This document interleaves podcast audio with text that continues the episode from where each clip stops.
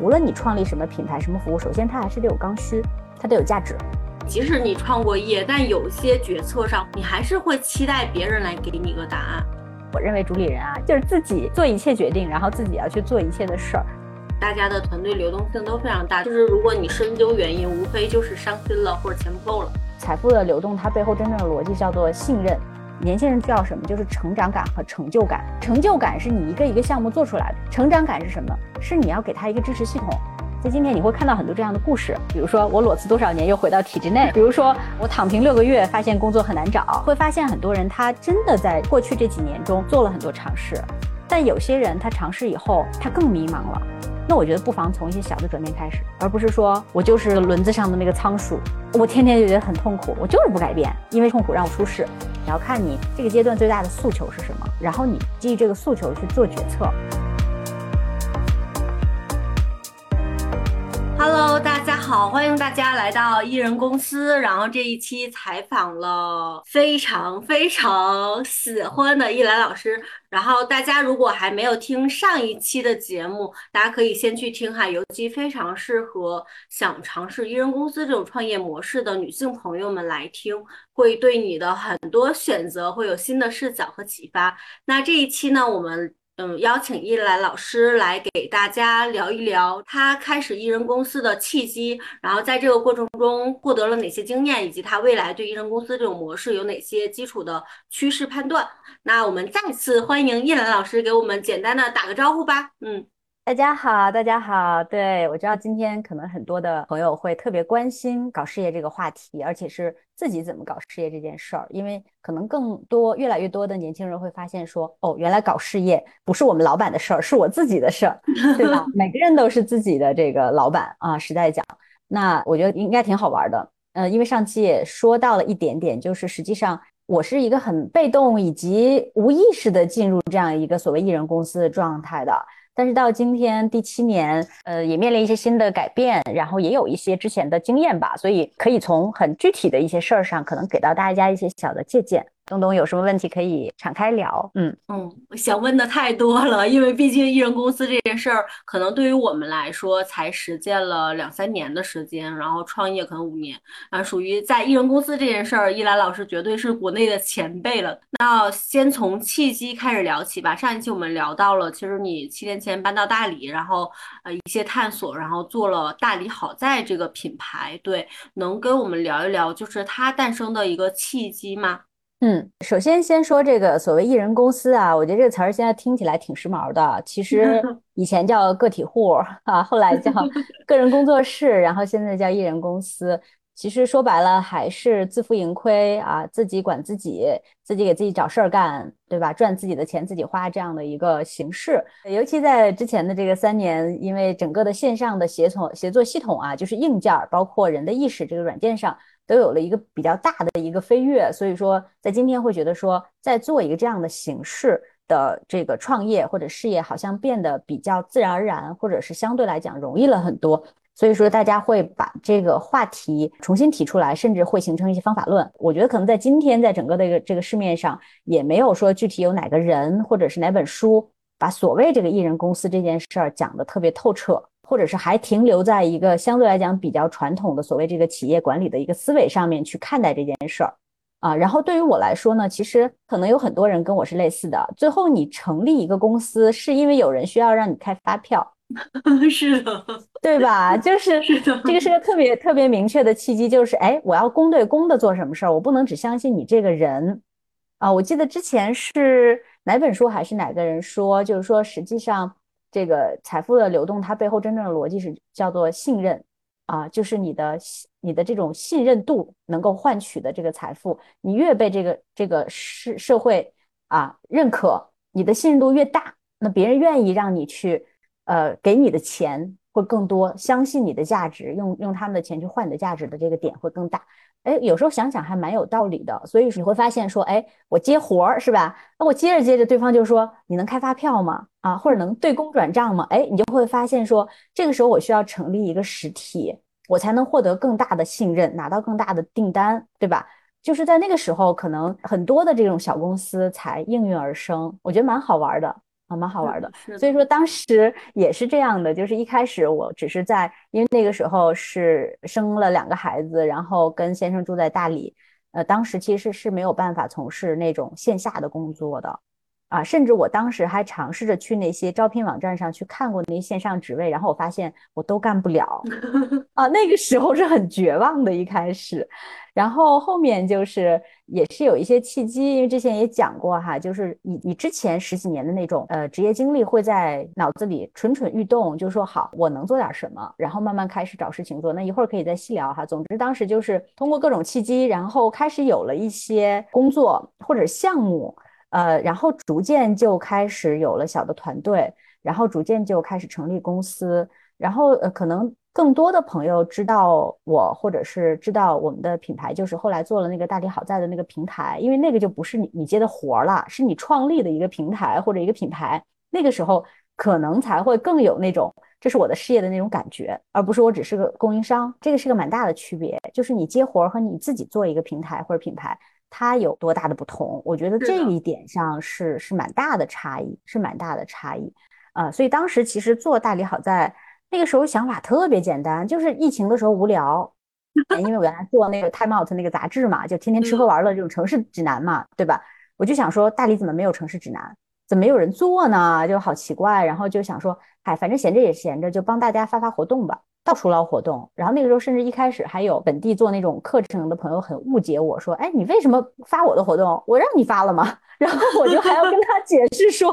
我觉得你活动挺好的，我帮你去给大家分享一下，而且我也没有收你任何钱。那个时候啊，刚开始啊，我说我就完全是分享，哦，他才理解。就是很有意思的，就是你相当于拿你之前的成熟的工作经验和在城市里面很成熟的这种商业状态，你去碰触一个新地方，你带来一个新的所谓的其实已经是老模式的东西，别人还恰恰还觉得挺新鲜的或者挺好玩的。但它背后呢，我觉得还是有刚需啊。第一点就是你无论你创立什么品牌、什么服务，首先它还是得有刚需，它得有价值，然后后面逐渐的才有那个意识说，哎。好像我创建了一个什么东西啊，我要不要把它规范一下啊？它叫什么名字？它 logo 长什么样啊？它被赋予一个什么样的呃价值观和愿景，对吧？然后它可能想往什么方向走？那个东西其实是逐渐去浮现的，而不是说，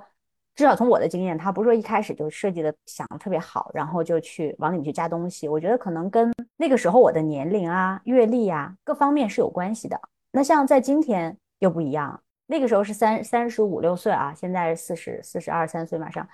七年之后，其实我又面临一个特别类似的状态，因为各种客观的原因，可能我又要去尝试一些新的方向和可能性，但这个方向是有意识的了。到我这个年年龄和周围的这样的一个条件的话，我就会想说，我要刻意的选择一个方向，然后要不要做成品牌，还是怎么做？呃，然后我未来可能至少要。因为到四十几岁啊，你做事情就不能再说两三年我就换个赛道，我可能在这个这个新的一个领域，可能要至少有十年啊，甚至二十年，甚至一直做到老的那种规划，那可能我就会更加谨慎和有意识的去经营这个事情。我觉得那个心态还是挺不一样的。嗯嗯，就我刚才有好几个问题想追问，我觉得特有意思。第一个就是刚才一兰老师我们聊到的。就是从你接活儿的那个接项目那个时期，然后转变到真的开始做一个自己的品牌，就是那个差异化到底是什么？因为我自己也正在经历这个阶段，然后我相信很多艺人公司的朋友们其实也是从早期的自由职业、个体户、零散接活儿啊，然后开始想做一个自己的品牌，甚至搭一个小团队，就是那个区别到底是什么？然后以及感受是怎么样的？这个还蛮有意思的，就是之前我记得我跟那个媒体人困困，我们做过一期关于主理人的一个访谈，大家有兴趣可以去搜一搜啊。我们两个就是在讲主理人，尤其是离开大城市去到大理的这些主理人。然后我们一开始就聊到这个主理人的定义嘛。那这个城市的人，媒体人，他可能会有一个特别好听的，或者是特别有概念感的一个定义。然后我就跟他讲，我说我认为主理人啊，就是自己决定。做一切事儿，就是自己做一切决定，然后自己要去做一切的事儿。我觉得最大的区别啊，就在这儿，就是像以前，因为我也做过公关公司啊，等等，就是我们都管自己叫万年乙方啊，大家肯定知道那种感觉，就是其实你所有的活儿是在实现别人的意志，所以很多时候，尤其像我们做公关广告行业的，大家就经常，比如说你会看到一些获奖作品，或者是。社会影响非常棒的作品。那这样的作品，实在讲，我觉得恰恰它不是乙方的功绩，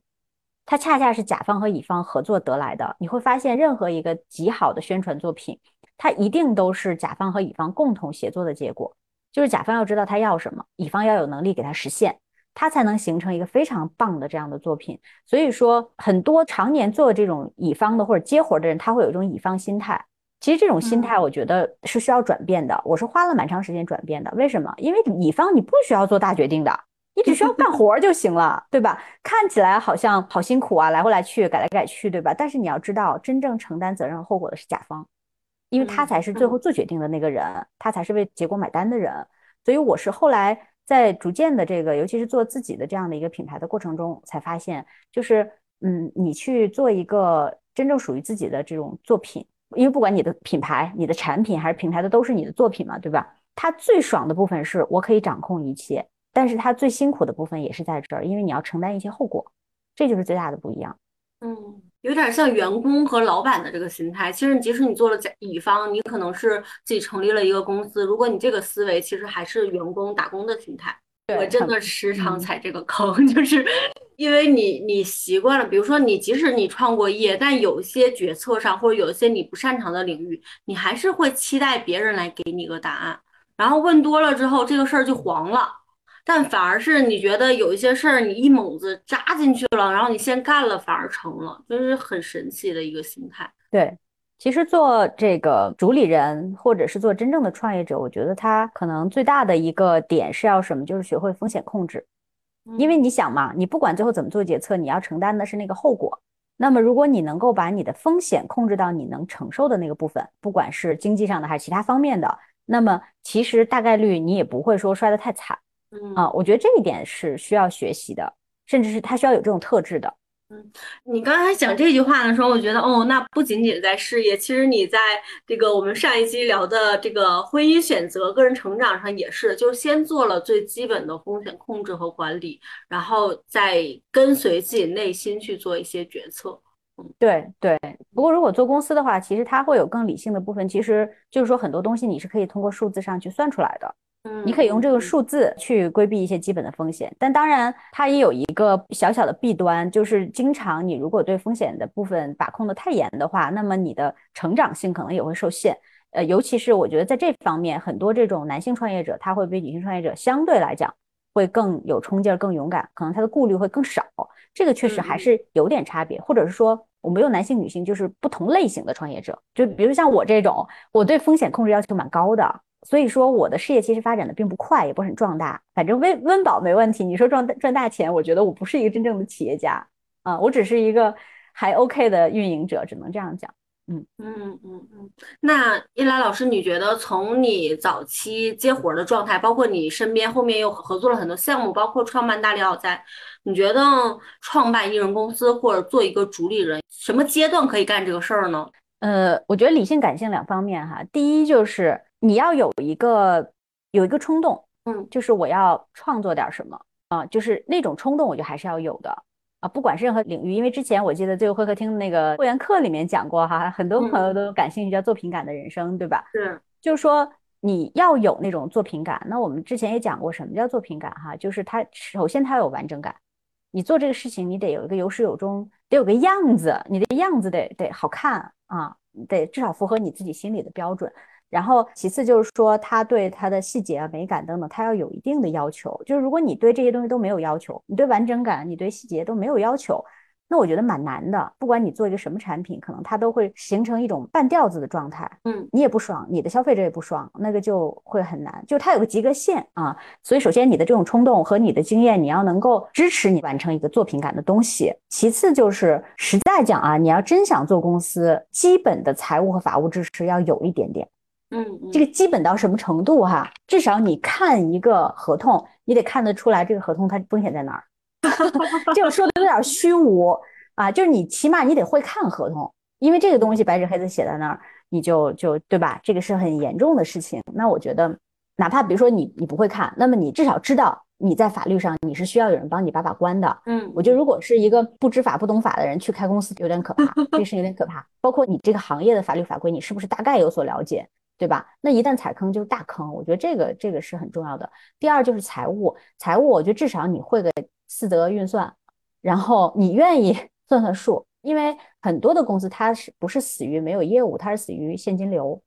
嗯，尤其在今天，这个现金流管理极其重要。那么你起码要知道，我大的营收我是不是能够保持平衡，我我这公司能不能存续下去，然后。我如果说最近没有业务，我能够生存到什么程度？就是你在这个部分大概你心里得有个数，而不是说我就闷着脑袋去去去扎猛子去干。那我觉得可能也会有风险，就是呃财务和法务上还是要有一定经验。那所以说你看会有很多的这个创业者，至少他做过企业管理方面的工作，对吧？至少是中层啊，或者甚至高层。然后，或者是说他的家族有这个做生意的这样的一个积累，至少你搞不懂的东西，你可以问问家里的人，或者说他本身就有经商的这个基因，那就比完全的小白去趟，我觉得他的风险会小很多。是的，是的。嗯，刚才依兰老师讲算账这个事儿，我太有感触，因为前面采访几个，有的是我的项目合伙人，然后有的可能是我前老板什么的。就大家，如果今天我们聊，很多人都说，哎，但我创业，我肯定会算账啊，找好人啊什么的。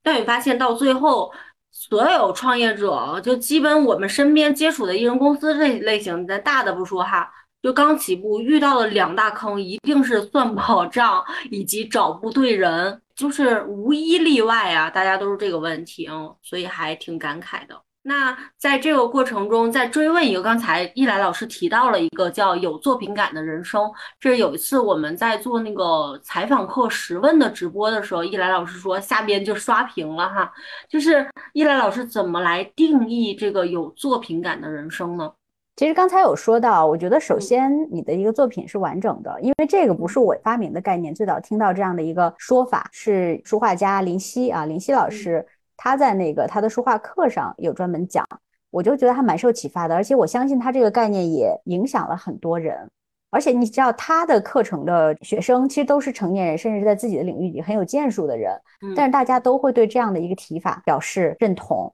其实他在讲写字，他说有些人练字嘛，对吧？随便找个纸弄一弄，然后呢就弄完了团一团就扔掉了，对吧？但是如果你在练习的时候，你都把桌面收拾的整整齐齐，甚至摆一个当季的花，是吧？点个香，然后你把纸铺的平平展展的，然后你好好写，哪怕只是练习，你怎么下笔，对吧？你怎么去谋篇布局，你都是刻意的去有一个规划或者有意识的，不是说你就完美了。然后写完这个习作以后，你把它规规整整的挂在墙上啊，然后你没事就可以看，没事琢磨我哪个字能写得更好。那这种感觉，如果你愿意在日常的每一件小事上去这样去应对它，那你的进步一定是大的。那你的成就感也一定是大的。我觉得哪怕就见微知著嘛，你看到这样的一个，哪怕只是练练字啊，你如果你都愿意这样去有完整感的、有美感的、讲究这个细节的、对得起自己的，你去做的话，那么你的人生里你去做任何一件事情都不会差的。它带给你的那种感觉，我觉得你先且不提所谓美感啊，就是这种完整感就会带给你一个很好的这个。所以你看，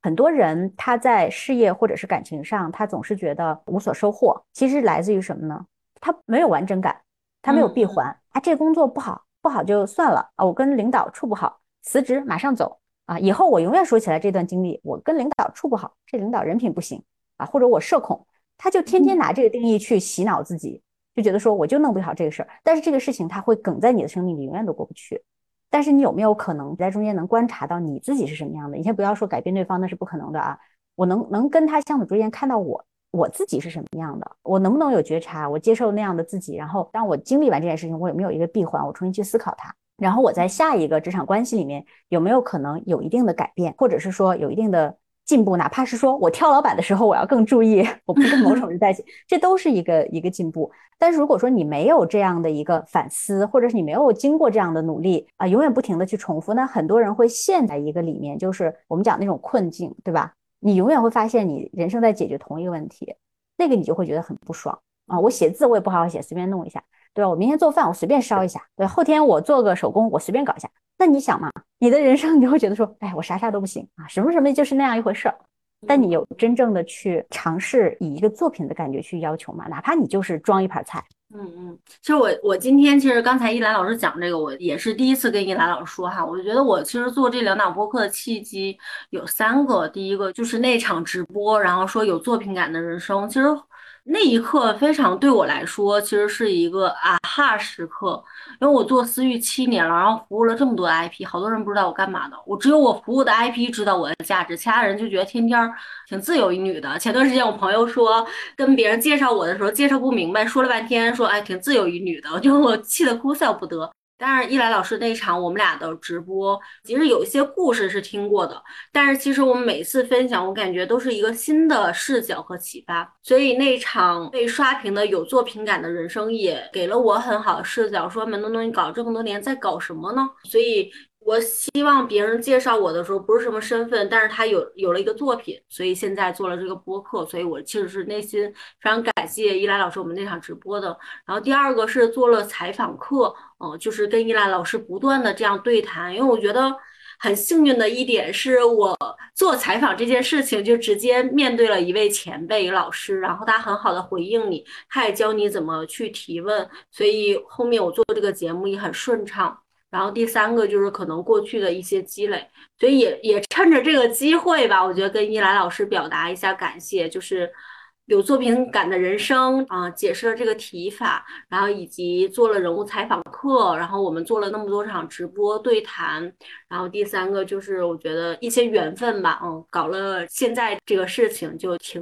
很有成就感是吧？很有成就感，对，很有成就感，对，是的，就是我觉得人对于自我的这种认可。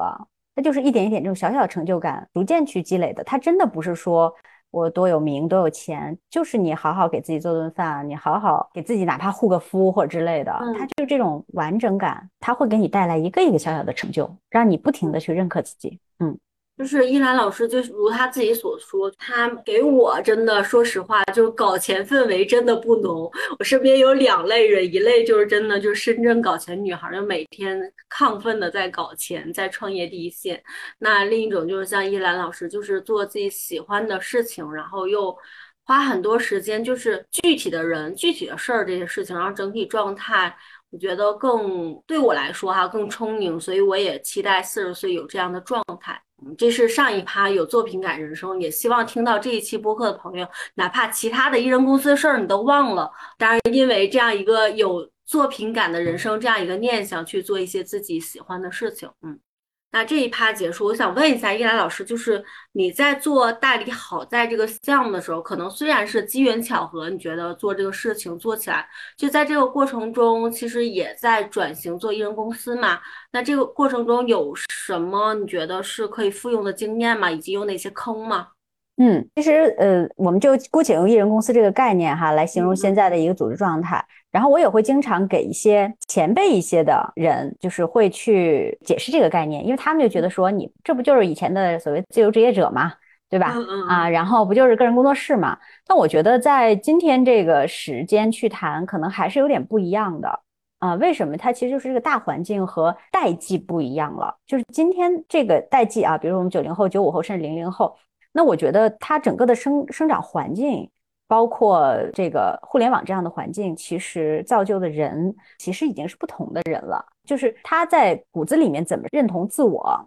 他怎么去认同他的社会角色，他怎么样去营造他的这种职业氛围，我觉得都是挺不一样的。我其实当时是无意之间踏入这样的一个组织形式的，因为之前我我当时接活儿的时代哈，那个时候因为是做一个还蛮有名的一个自媒体的呃公众号。做这个公众号的主编，然后当时就是因为我没有办法去到城里面去工作，我说我只能线上工作。他说没关系，我们也是好几个办公室。那个时候还是前疫情时代啊，二零一八年的时候，然后我们就北京、上海、深圳加上大理，我们只能就是线上协同去完成这个我们的工作任务。所以那个时候你就涉及到，第一，你要去建立一个工作标准；第二，你建立一个协同系统；第三，你建立一个这种。我们叫做反馈机制啊，就是协同系统跟反馈机制可能还不太一样哈。然后第四就是你有一个什么样的这种。沟通方式能够确保大家在不见面的情况下，还保证一个团队的这种热情和效率。所以说，可能那个时候我是用以前传统的公司经验去组织这样的一个工作形式。那这个不自夸的说啊，我觉得我还是有一点这个组织能力。所以当时呢，其实蛮快的，我们就进入了一个协同状态。但那个时候跟今天的这种公司还是不一样，不一样在于什么呢？因为它本身不是一个艺人公司。它本身其实还是一个实体公司，它只是用一个线上的形式去组织这个工作。然后到后面，当我们做大理好在的时候，我觉得那个才是真正的所谓艺人公司的开端。因为我跟我的这些伙伴们，我就天天跟他们说，我说我这个叫有团队没员工。到今天，我的公司可能只有我一个正式员工，还有我们家财务，财务还是兼职。就是我不是说刻意以这个方式去啊，我可以不用给你们交五险一金了，对吧？我的人员成本降低，是因为我当时在大理找不到这种合适的全职人才啊。所有的人大家都以一个这种。我要有我的生活，然后我可以出卖一部分时间去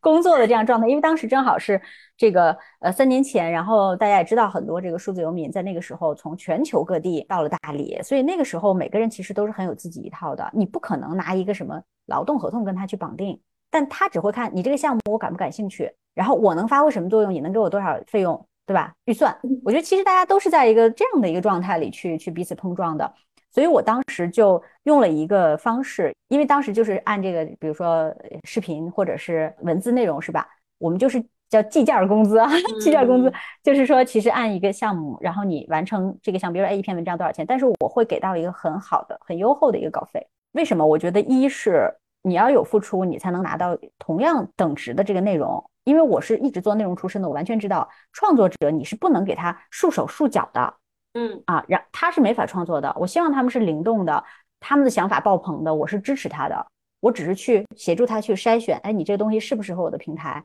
然后怎么样，我能协助你用我的专业经验，让你做得更完备。然后我同时让你发展的更好。所以当时我至今为止也是，我跟我的这个作者和编辑们，我们都有一个很默契的一个关系，就是第一，我要求他们，你所有的作品你必须署名，甚至你要有你的头像、你的介绍，这是你的作品，请你为你的作品负责。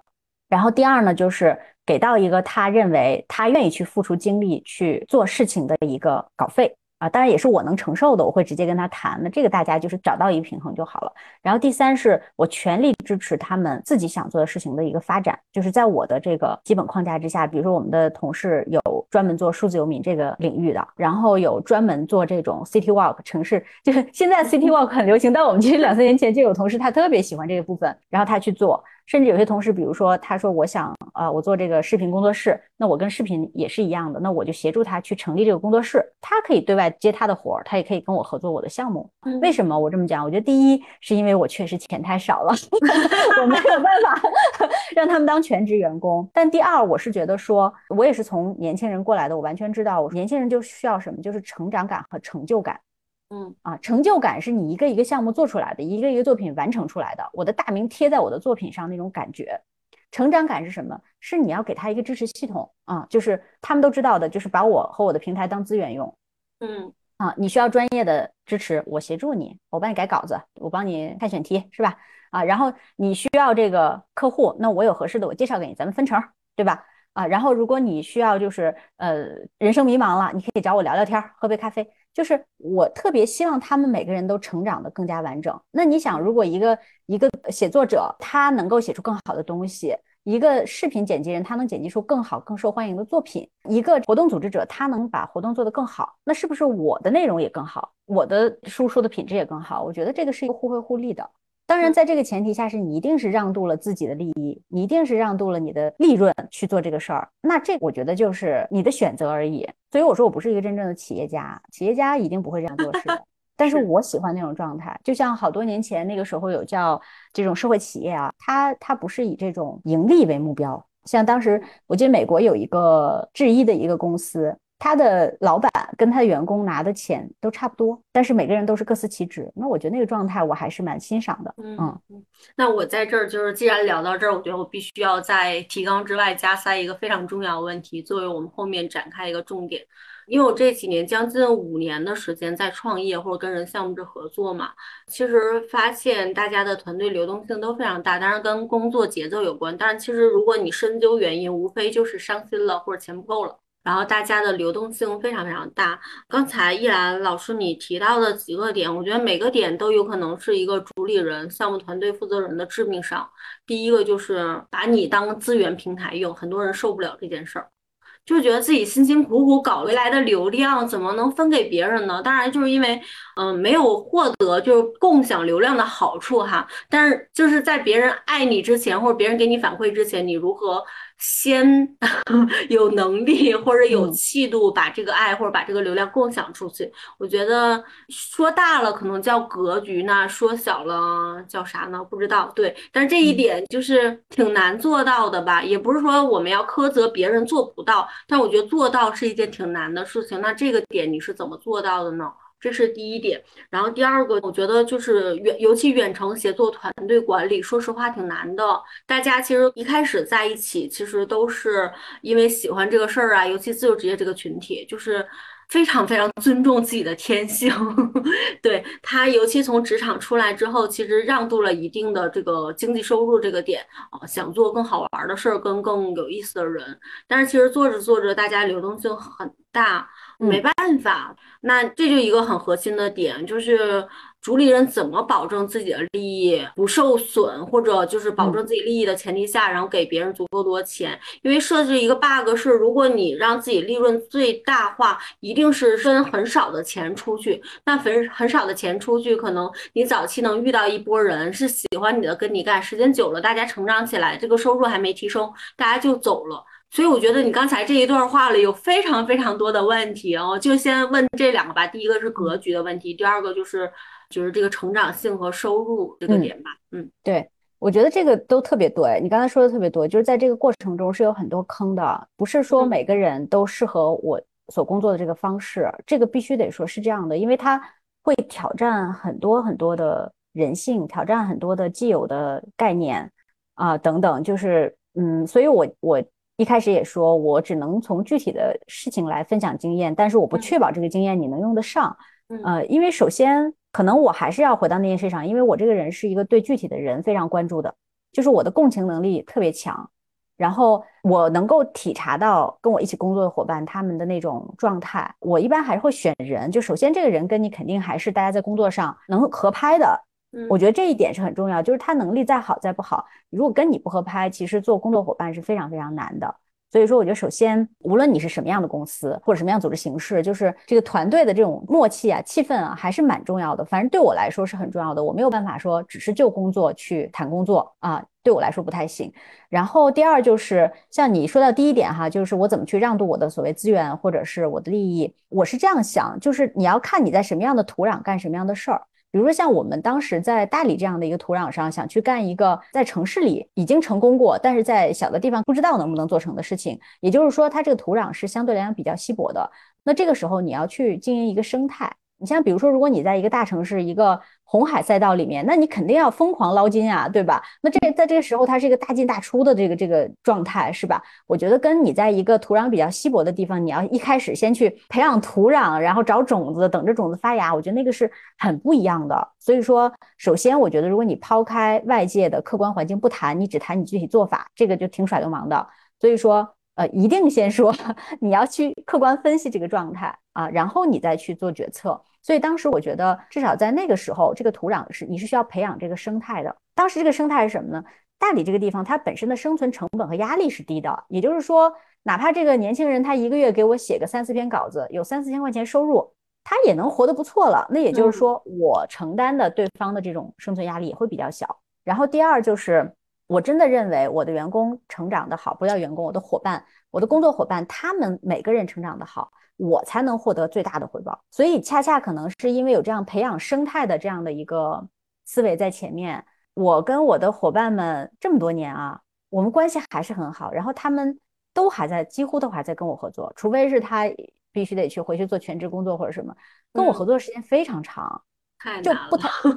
对，就是我也觉得挺神奇的。就是我现在如果需要，嗯，哪怕是现在还已经不去帮我创作的人，如果我需要他做点什么，他也会非常开心的。我完全相信这一点，就是我们愿意一起做事儿啊。所以我觉得，如果你是一个，嗯，类似像我哈，比如说你没有太多的这种经济上的这种投入大资源，呃，你也没有那种很大的社会资源，就是我不能接，不是说一接个大活养大家一年。呃，你可能只是有自己的经验啊，和你看好的一个方向，我觉得你不妨去尝试用这种培养生态的这个方式，去慢慢的构建你周围的这样的一个工作生态，因为你一定能找到跟你同频的人，嗯，然后你抱着一颗真诚的心，你真诚的希望你这些伙伴能够成长得更好，能够在跟你这个工作中有所收获，我觉得你就会收获特别特别好的这个关系。因为也可能跟我的职业经历有关，我没有在那种超级大厂工作过。之前我们都是，呃，跟艺术家呀一起工作，或者在这种媒体呀这种比较相对比较单纯的环境里面，我遇到的我的直属的领导都非常好，都对我非常好。就是当然我也极其尽力啊，但是他们都会很关注我本身这个人的成长状态。那我是很受益的，我希望把这样的很好的东西去传达下去，我希望能够传承下去，而不是人跟人像钢铁一般的 坚硬的。对，然后你死我活的那样活着，我不喜欢那样的状态。然后这个是说第一点哈，就是你要从客观的环境去决定你的生态组织方式。然后第二点就是关于这个线上协作和流动性的问题。其实我是有失败经历的。我之前我们做的比较好的时候，尝试去扩张嘛，比如说我们做这个丽江好在呀，然后广东惠州好在呀，甚至在景景德镇哈还做了一个，当时叫景潮这个平台还有。啊，做平台，然后我就觉得说，我的这种工作经验应该足以支持我在当地合作伙伴的这种发展，然后我们可以线上去协同。然后后来就发现其实挺难的，挺就挺难的，因为一个地方有一个地方本身的呃社会生态和它的人才生态，尤其是这个人才的状态特别重要。就是当时为什么我们在大理能做起来，就恰恰是因为这波数字游民大大提升了大理这个人才的质量和密度。所以说，我们才能够我的很多想法才能有人去实现，而且又在一个相对比较低的成本上去实现。但是在其他的一些城市，实际上你可能能找到一个两个跟你想法差不多的这种领头的人，但是你不能帮他决定他周围的这种人才生态和他整个这个城市的一个环境。那其实我在 A 地行得通的东西，在 B 地未必行得通啊。像比如说我们在丽江，就是因为丽江本身它的这种人文生活的生态，其实没有它商业生态那么发达。嗯啊，所以失败了。对，然后我们在惠州，因为在惠州的合作伙伴本身就是个媒体人，他到现在这个惠州好在还在啊，但他成长的有点慢。嗯，就是因为惠州本身也更偏生活化，就是也更偏生活化，它它的那种这种当代文化的这种属性也不是特别强，而且这个媒体人本身又是传统媒体，他也不是有特别强那种新媒体经验，那所以说可能他也是，他虽然还活着，但他就是发展的会稍微慢一点啊，他还在。然后像在景德镇呢，就更惨了。我真的觉得滑铁卢就，对，你想理论上你想景德镇，有的人不是讲说什么第二个大理之类的哈，市集也很丰富啊，日常展览啊、讲座呀，然后有那么多的创作者，哎，他就是转不动，也可能跟我在跟当地的合作伙伴的这种合作方式也有关系，包括大家一些理念可能有关系，就是磨合的时间比较少，做出来东西我还是很满意的，但是。它本身这种商业的这种生态就很难达到一个平衡，因为我觉得可能成本有点有点高，所以说这个事情你你也没有办法说，就像人家说所谓这个历史都是成功者记录的啊，就是你没有办法说这个 对吧？反过来他的就能为你所用，所以我觉得这个事情有时候还是有些客观的原因和玄学在里面的，嗯嗯，所以确实就是刚才说到这个。线上协同啊，然后效率啊，流失的这个问题，我觉得这个何止是艺人公司啊，你任何一个公司都是存在的啊。是的，流动性本身就是增强了。嗯嗯嗯。那刚才其实我听下来，它属于一个模式的失败，其实并不是关系的失败，人管理上的失败。我觉得这个其实还是有本质上不同。那我刚才其实问易阳老师的那个点，是因为模式上，我觉得不管是环境啊，各种因素哈，咱们改变不了。但是其实我接触了好多这种团队，这种团队流流动性其实是人的因素居多的，所以其实在这儿我挺想追问一来老师一个问题：第一，你如何关注人，但不被情绪内耗？关注人，管理人，但不被情绪内耗。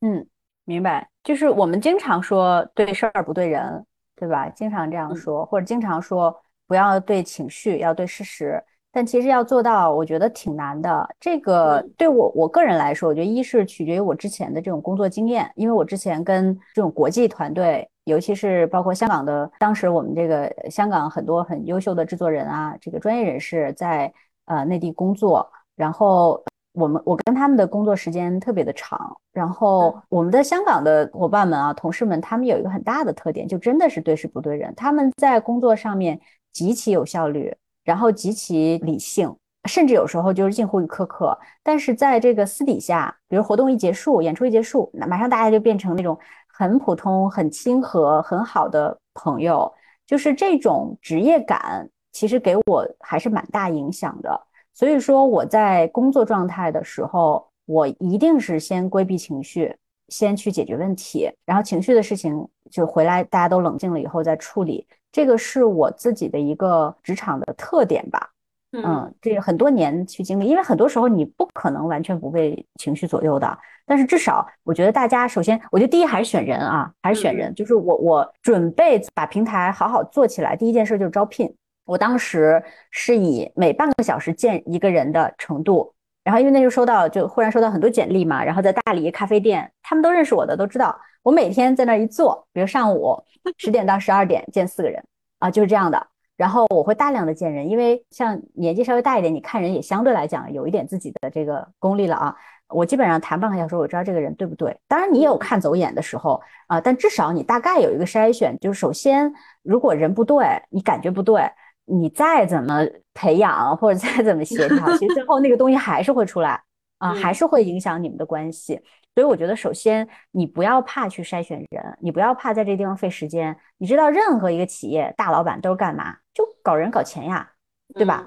啊，哪个人才不够找人，对吧？没有钱我去找钱，这不就是大老板最大的价值吗？那你做个人公艺人公司也是一样，你找到合适的合作伙伴，这就是你的本职工作。你不要觉得说啊，好麻烦呀，总要换呀，这就是你的工作呀。所以我觉得，首先在选人的这一关，你就需要花足够的时间。啊，去做这件事儿，然后其次就是，哎，当你决定跟这个人一起合作以后，一相信他的专业，就你不要拿你的东西去挑战别人的专业，这个是一个很基本的东西。二是真的是尝试着去对事儿不对人，一旦大家发生情绪的时候，因为你是这个项目的负责人或者艺人公司的老板，你能不能首先先不去看情绪，先去解决真正的问题？就是你的这种冷静和理智，你会给对方一个安心和笃定的那个部分。所以我觉得这个是要历练的，嗯。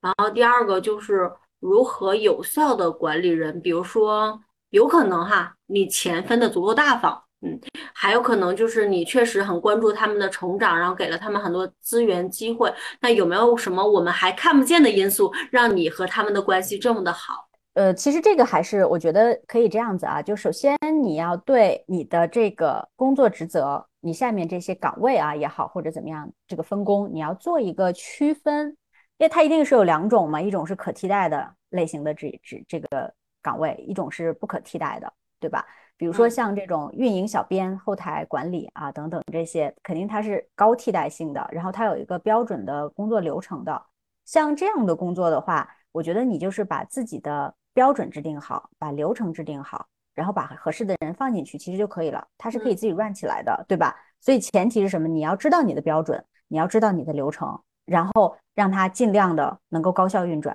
啊，简化，对吧？那像这样的职位，其实即使换人，可能你也不会太担心，因为你知道这个点在哪。然后另外一种是不可替代的。就是像这种，尤其是创意型的这样的角色，甚至是你的高级的合伙人这样的角色，那像这样的人，你是要刻意去关注的，是要维护关系的，是是要经营关系的。我觉得就跟你说我们说这个家庭公司一样的，既然他那么不可替代，那么你就要全心全意的去扶持你们这样的合作关系，不管是在利益上的让渡，还是说权力上的让渡，还是说彼此的信任。甚至是私交，我觉得你都是要去经营的。这个你看，再大的企业家，他都有这样几个铁杆儿啊，拥趸，对吧？或者合作伙伴，那我觉得这个是很有必要的。就是大家在人和人的层面上要有一个特别强的彼此支持和信任啊，这一点很重要。但如果有一天他确实需要离你而去，那你也只能接受。但是就是祝贺他有美好的前程，就尽量不要把关系破坏掉，因为你们仍然还在一个大的这样的领域里面。就是一般来说，就是我们讲什么这种人的气度也好，或者说层级越高的人，就是精神境界越高的人，他越谦和，嗯啊，他越包容。这个确实是个修炼，这个要要需要时间的积累，然后需要不停的自我反省啊，需要进步。尤其是其实在这个文化创意领域，很多有创意的呃有想法的人，他就是个性很难搞。那你愿不愿意去尝试着用他好的部分，但是你能够包容他那个难搞的部分？你有多大的度量，你就能够去跟什么样的人去合作。嗯嗯嗯，那依兰老师，因为我们两个的特质哈，就是都是偏关注人型的。你合作的类型有没有他其实更偏注事儿的层面，然后可能对人的关注度或敏感度确实会弱一些。那这一类的合作者，你跟他合作的过程中会有哪些注意的吗？具体一点，比如说是哪一种，或者你有没有碰到这种情况？嗯，我想想啊。因为就是我即使碰到这样，我也要让他变成 我这类型的。对，那你嗯嗯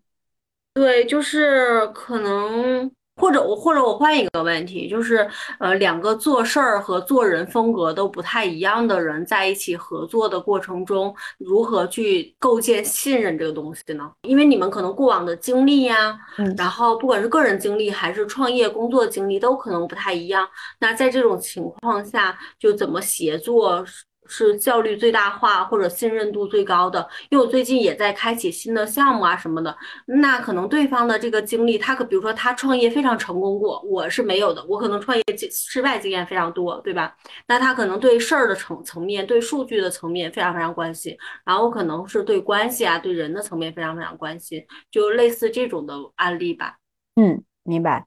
嗯，我觉得第一就是要靠专业。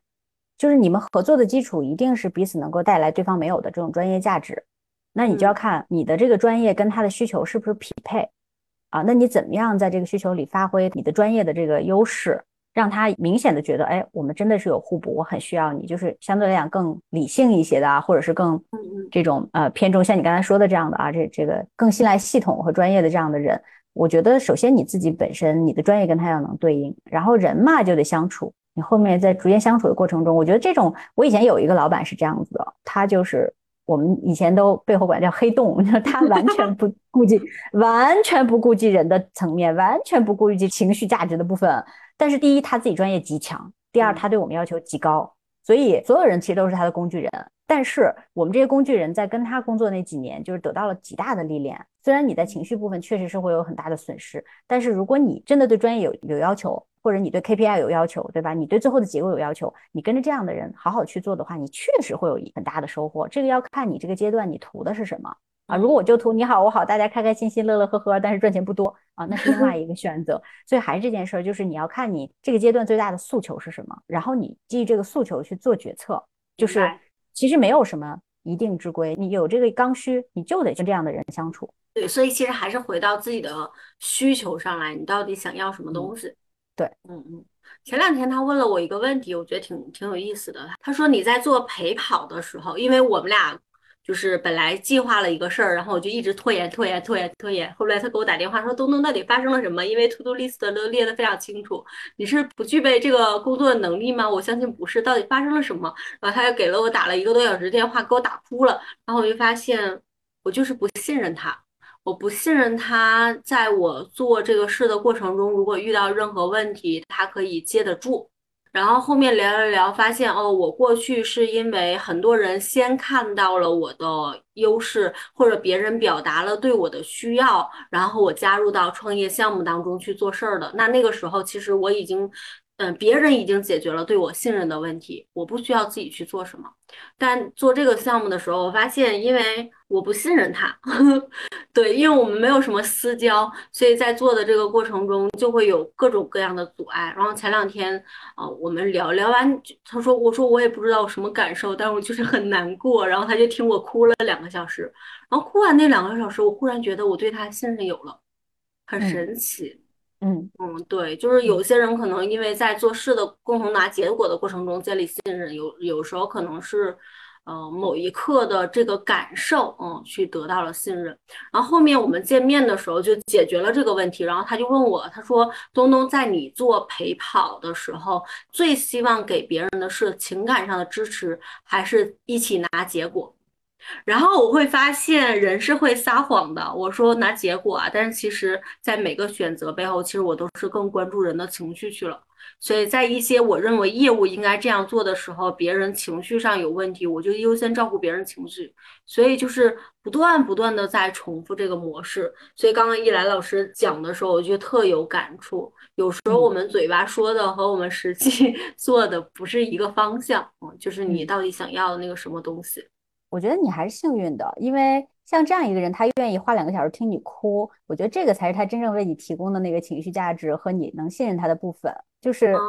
你知道，他就像你，对吧？如果你愿意在这个，比如说啊，你愿意在医美上给自己 花足够多的钱和时间，那你你想嘛，你肯定你在这个上面你已经有很明确的认知和需求了和期待了，然后他就会给你某一种回报，咱不说好还是坏啊，就是一样的。那本身你认为他不会做到的事情，但是他做到了，那肯定他你就会觉得说你在他心中是很重要的，或者在他这个项目上是很重要的。那这个建其实信任就建立了。但是我因为我有一些类似的经验，比如说我会跟我一直认为可能不一定是很好的合作伙伴的人，但是对方就是不停的会主动找你说啊，我们合作吧，合作合作吧。但是往往到最后的那个大的结果其实不太尽如人意，就是因为大家对最后所谓的这个追求结果，呃，我们的心理的预期不一样，然后所就是付出的也不一样。那怎么说呢？就是。当到那个决策点上的时候，你就是要做决定。就是比如说，如果真的你的一个陪跑的客户，他现在就是到了，哎，你到底是要舍掉一切，不顾情绪，冲个十万加，你还是说我现在就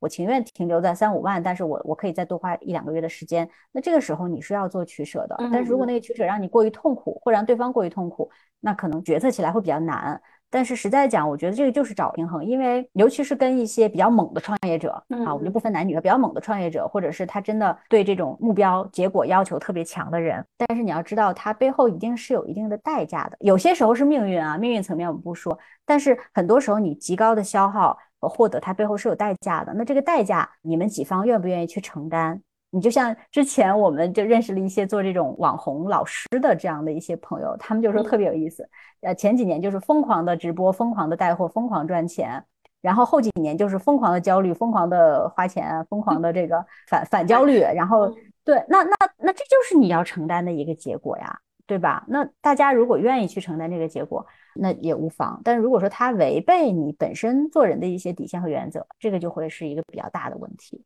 嗯嗯嗯。对，所以像你刚才说的，其实你心里特别特别明白。就比如说，好，你觉得，哎，依兰姐现在的这个状态，你觉得挺理想，但是她背后确实啊，你就是不是那种是吧？真正的企业家，你不是一下子能赚得盆满钵满，这个事情你也要接受。嗯啊，它就是一个选择。对你认为你的生命里什么更重要？是那些 KPI 数字结果更重要，还是你人生自我的一个平衡的状态，内心喜乐更重要？当然，这个喜乐来源不一样。有人看见那个钱增长是吧？搞钱他就快乐，那也可以。但是你要清楚，他真的给你带来了快乐。我的爷爷他就喜欢看存款数字，只要那个数字往上涨，他就真心的快乐。那他为什么不去做呢？他爱赚钱也好，他抠门也好，都是他真正的快乐。嗯嗯。所以每个人要找到自己内心真正那个快乐源泉，而不是社会意义上的说什么是成功，然后什么是结果。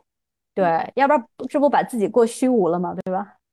嗯嗯是，哎，那最后一个问题，我来问问依兰老师，就是，嗯，现在你已经做了快七年的艺人公司这种形式，然后也踩了一些坑，然后也获得了很多经验，呃，如果以你现在的视角哈来看，艺人公司未来的趋势是什么呢？然后什么样的人适合加入？给到大家一些建议吧。因为实在讲，我不是走在科技特别前沿的，然后信息极其的发达和敏锐的人。虽然有一定的了解，但是我并不是那样的人。包括我现在生活的这样的地方，比如大家都说像清迈这种城市，可能它还过着二十年前啊、三十年前 中国一线城市的那种生活，它的节奏、它整个的城市生态等等。那其实这样的一个生态里面，你不会太去想极其未来的事情。所以说，未来这样的艺人，所谓艺人公司或者小规模的这种模块化的，我们讲建构式的工作方式，它会怎么样发展？我其实无法预言。但是我能知道的是，每个人的内心戏一定会增加，嗯，就是 每个人对自我的这种关注一定会大大增加。像以前我们都是因为外外整个外部环境比较欣欣向荣的时候，你一定是向外求的，因为你做的任何一个动作马上就给你回报，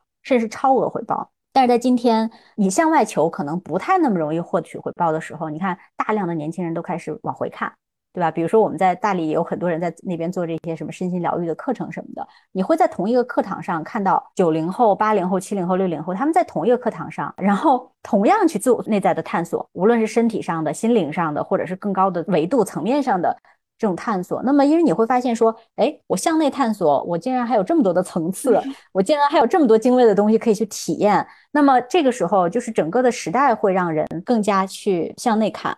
那我觉得说，你对自我的关注其实越多，你对这种个体的价值的这种认同感，包括这种标准，可能也会变得更多元。那在这个时候，我到底是要去大厂打工，我还是去体制内，我还是去搞所谓艺人公司啊？当然，它背后都意味着不同的一个稳定状态哈，等等。那我觉得，其实越认识自己，你越会去寻找适合自己那种模式。因为我经常会跟大家说，我说。你不要去质疑别人的决定，你也不要认为你就是最正确的。每一个具体的人都是很聪明的，他一定是在当下做了他认为最合适的那个选择。你不是他，你不能去帮他做决定。所以，我觉得每一个人他都会自然而然的选择到自己觉得自洽的一个状态，因为在不自洽的状态，没有人能忍受太久。嗯，没有人能忍受太久，所以说，如果你是觉得说啊，人家也裸辞，我也裸辞，人家搞个人公司，我也搞个人公司，对吧？人家追求一种漂泊在路上的生活，我也要试一试，试是可以的。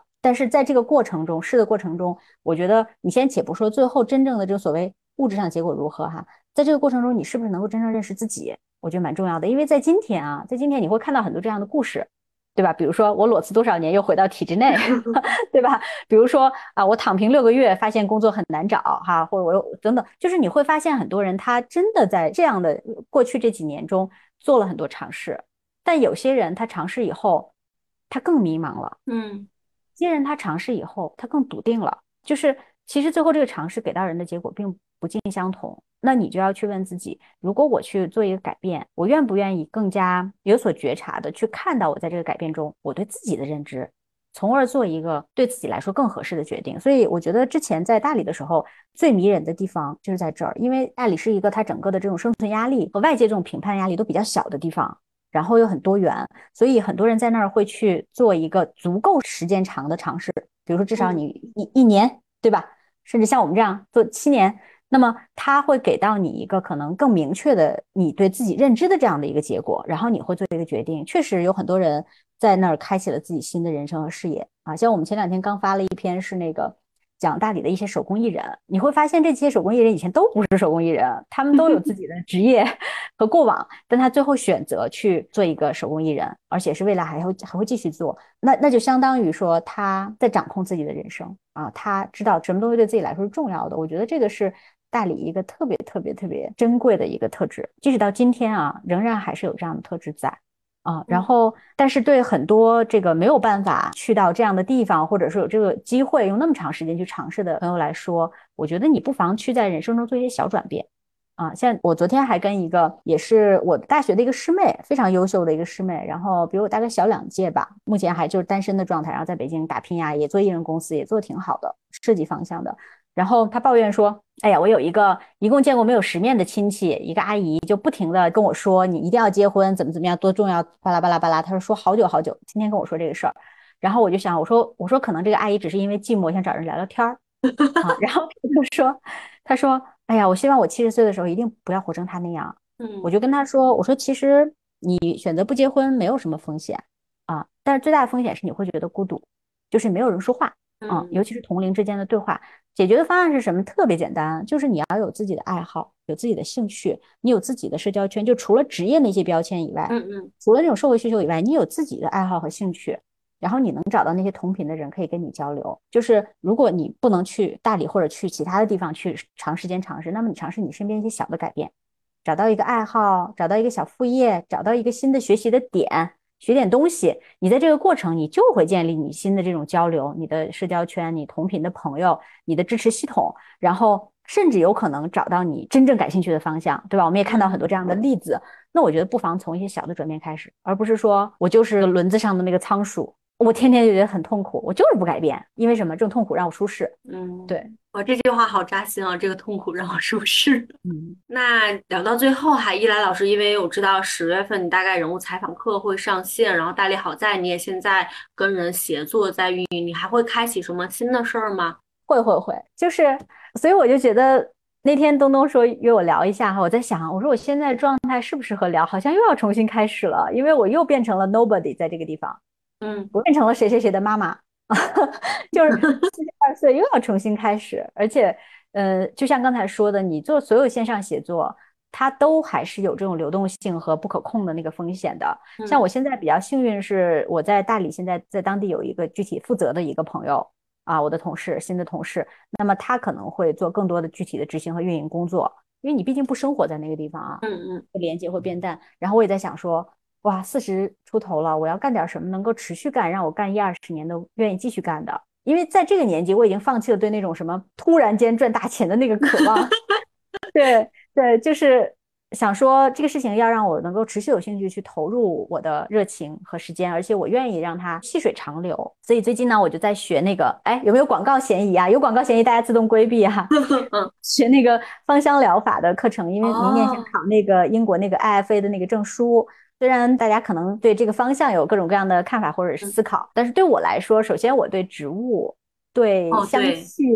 都特别感兴趣，都非常感兴趣。我从小就是一个就是植物学爱好者，然后我在大学的时候也是在我在中国农业大学嘛，我本身就是当时就是为了学生物才去考的这个学校。然后虽然后面一直没有从事这个行业啊，但是对包括我自己之前做美食博主啊什么的，就是我对这种植物给予人的这种力量，我是一直都很喜欢，而且也之前通过这个芳香疗法给我和我的家人带来很多的好处。所以我就特别开心去学那个课程，然后每天跟那些植物打交道，跟美好的味道打交道，然后跟那些看似无用的生活里的那些具体的东西，让我觉得很欣喜。至于说未来在这个领域会不会做一些具体的事儿，我觉得现在还不去设想吧。然后我先生也跟我说，嗯，他说你不要着急，你就先停下来，就接下来可能三到六个月，我就以好好学习为主。然后慢慢的再去找自己那个新的节奏，打磨产品的想法，甚至跟朋友们聊一聊。我觉得慢慢去堆积、去搭建，我相信它会是一个我愿意去持续的方向，就是身心健康啊，我觉得很好，它会让我一直受益。对，是的，忽然觉得去清迈的理由又多了一个哈，就感觉啊，你刚刚才在说这件事儿的时候。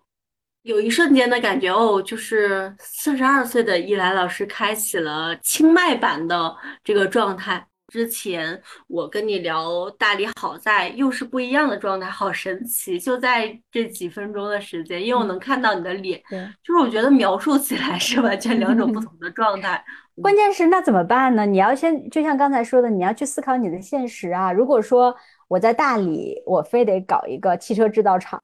对吧？如果我到了清迈，我非得搞一个互联网大企业，那你百分之 百失败啊，对吧？你百分之百失败啊！就是我在一个地方，我们这个家庭无限公司做了这个抉择，我就要在一个新的客观的环境里面突围，然后他要适应你自己，适应这个环境，这个是家庭单位里面的你必须要去让路的部分啊。因为很多人，比如说有人会他会选择，就像刚才你说的，比如说啊，先生在国内打拼，然后太太带着孩子在外面读书，那一个家庭他的牺牲是很巨大的。嗯啊，但是我们的家庭，我们的决定是必须在一起，哪怕去牺牲掉一些收入，必须一家人在一起，这个是家庭共同决策。嗯，哇，好有意思。最后一个小问题，其实也是我好奇的，就是易兰老师，你搬到清迈之后，你大概整体的一天有几个关键固定动作吗？以今天为例。好奇你的一天，我跟你说，陪读妈妈哪有自己的时间呀？我我早上六点一刻起床，然后就准备早饭呀，七七八八，然后送完孩子回来八点半，然后下午因为这边孩子放学很早，我大概两点半左右就出门就要去接小孩了，然后接回来的话，大概从 去就两点半一直到他们睡觉前，就没有什么自己的时间。然后接货做点工作，实际上时间是被那个硬性的东西去规划的。所以我记得之前在我们那个会员课里还讲到过，就是你怎么去找到自己的工作时钟嘛。其实就是这样的，你会发现你生生命中有些那个点，每天生活的点是被被规定的，这个东西你绕不过去。但是在除了这些时间点之外，你怎么样去找到自己最合理的状态啊节奏？然后你怎么去在每个节奏里安排最适合他，就是能最高效的工作？你只能这样，然后有时候就是要兼顾，但我觉得这个跟你在清迈在任何地方没有差别的，每个时候 你都有被迫时钟，对吧？你都有那个东西啊，但是需要时间。我现在大概半年吧，好像才有了一个相对稳定的节奏。嗯，然后还有就是刚才说到的，你的支持系统特别重要。比如说我们是以家庭为单位去规划事情，那么这个家庭成员彼此之间就要有理解，然后要有配合。你看，比如今天上我的最主要的任务是跟东东来聊天儿。那我先生他必须得看孩子，还看这两个发烧的小孩儿，哎，这个就是我们彼此之间的一个协同和配合啊。那你你让你的这种支持系统，不管是你父母也好，还是呃亲密关系啊，你的另一半也好，还是孩子也好，你要让他们知道你在做什么，你需要他们支持，怎么支持啊？然后能带给这个家这个环境什么好处？我觉得有效的沟通是非常非常重要的。闷头苦干这个不行，不管是跟你身边支持系统，还是跟你的团队，啊，我会用大量的时间去跟我的团队也解释，我们接下来要做什么，我为什么要这样做，会带来什么好处，给你什么价值。我觉得这种沟通特别有必要。嗯嗯，这是其实是很多人忽略的沟通，觉得毫无意义，然后要更多的时间投入到生产，嗯，然后出现问题了，然后再来沟通，其实有一点点。补救的晚了，可能嗯，你说对了，你说对了。就刚才我们谈到团队管理的时候，其实没有刻意去说这一点，因为那个时候我好像没有没有意识到这是一个很重要的点，就是充分沟通。因为我不知道有没有这个，就是职场的年轻朋友会有这种感觉，说我这领导怎么总是变来变去，每天都有人给我吐槽这个问题。因为前两天我们线上协同，呃，给一个地方的那个文旅局帮他们做了一个就是人文旅行方面的一个书。因为这个是一个偏政府类的项目，所以它的这个审查就非常非常的严。然后呢，就很多人都要去审核这个稿子，然后要不停的改。然后我们这个协作的团队，这个设计团队里就会有这种设计助理来帮我们啊，不停的调整字啊、什么词啊，然后一些用法呀，而且会来回来去的改。然后，因为他只是对方公司的一个设计助理嘛，其实你完全可以不跟他去解释，你就改，对吧？这是你你的工作。但是我会花很多时间在群里告诉他为什么改，包括对他们的感谢呀，包括理解啊什么的，就是足够的沟通，足够的尊重。然后我觉得你会换来一个比较好的一个协同工作的结果，因为最后是怎么样？最后是这个工作的结果能够带给你真正的成就感。但是怎么样保证个结果实现？我觉得中间是需要极其充分的沟通的。你要告诉你的年轻的团队伙伴们，你为什么改来改去，你为什么变来变去，你不要觉得他们会不理解。就是我觉得很多时候大家会把比自己资历浅的，或者是比自己打引号的普通的人，会觉得他们比自己傻，或者是我不需要跟你花时间，浪费时间。但我觉得不是的，每个具体的人都很聪明。嗯，你要相信他们。嗯，我这我觉得这个结尾真的非常非常好，因为我今年尤其今年接触一些新的创业者圈子的时候，我发现其实他们是非常非常有耐心的。然后也愿意去主动去沟通，但是他们真的没啥内耗。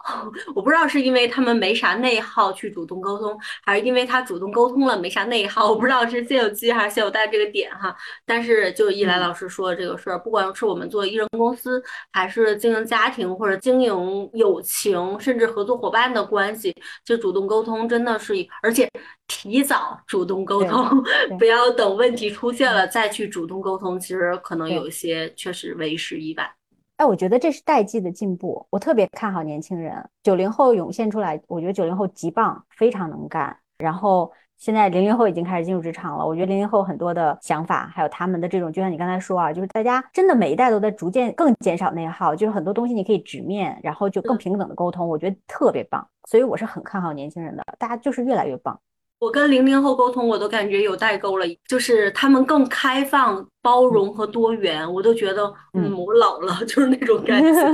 对我还蛮有敬畏的，我对年轻是很有敬畏的。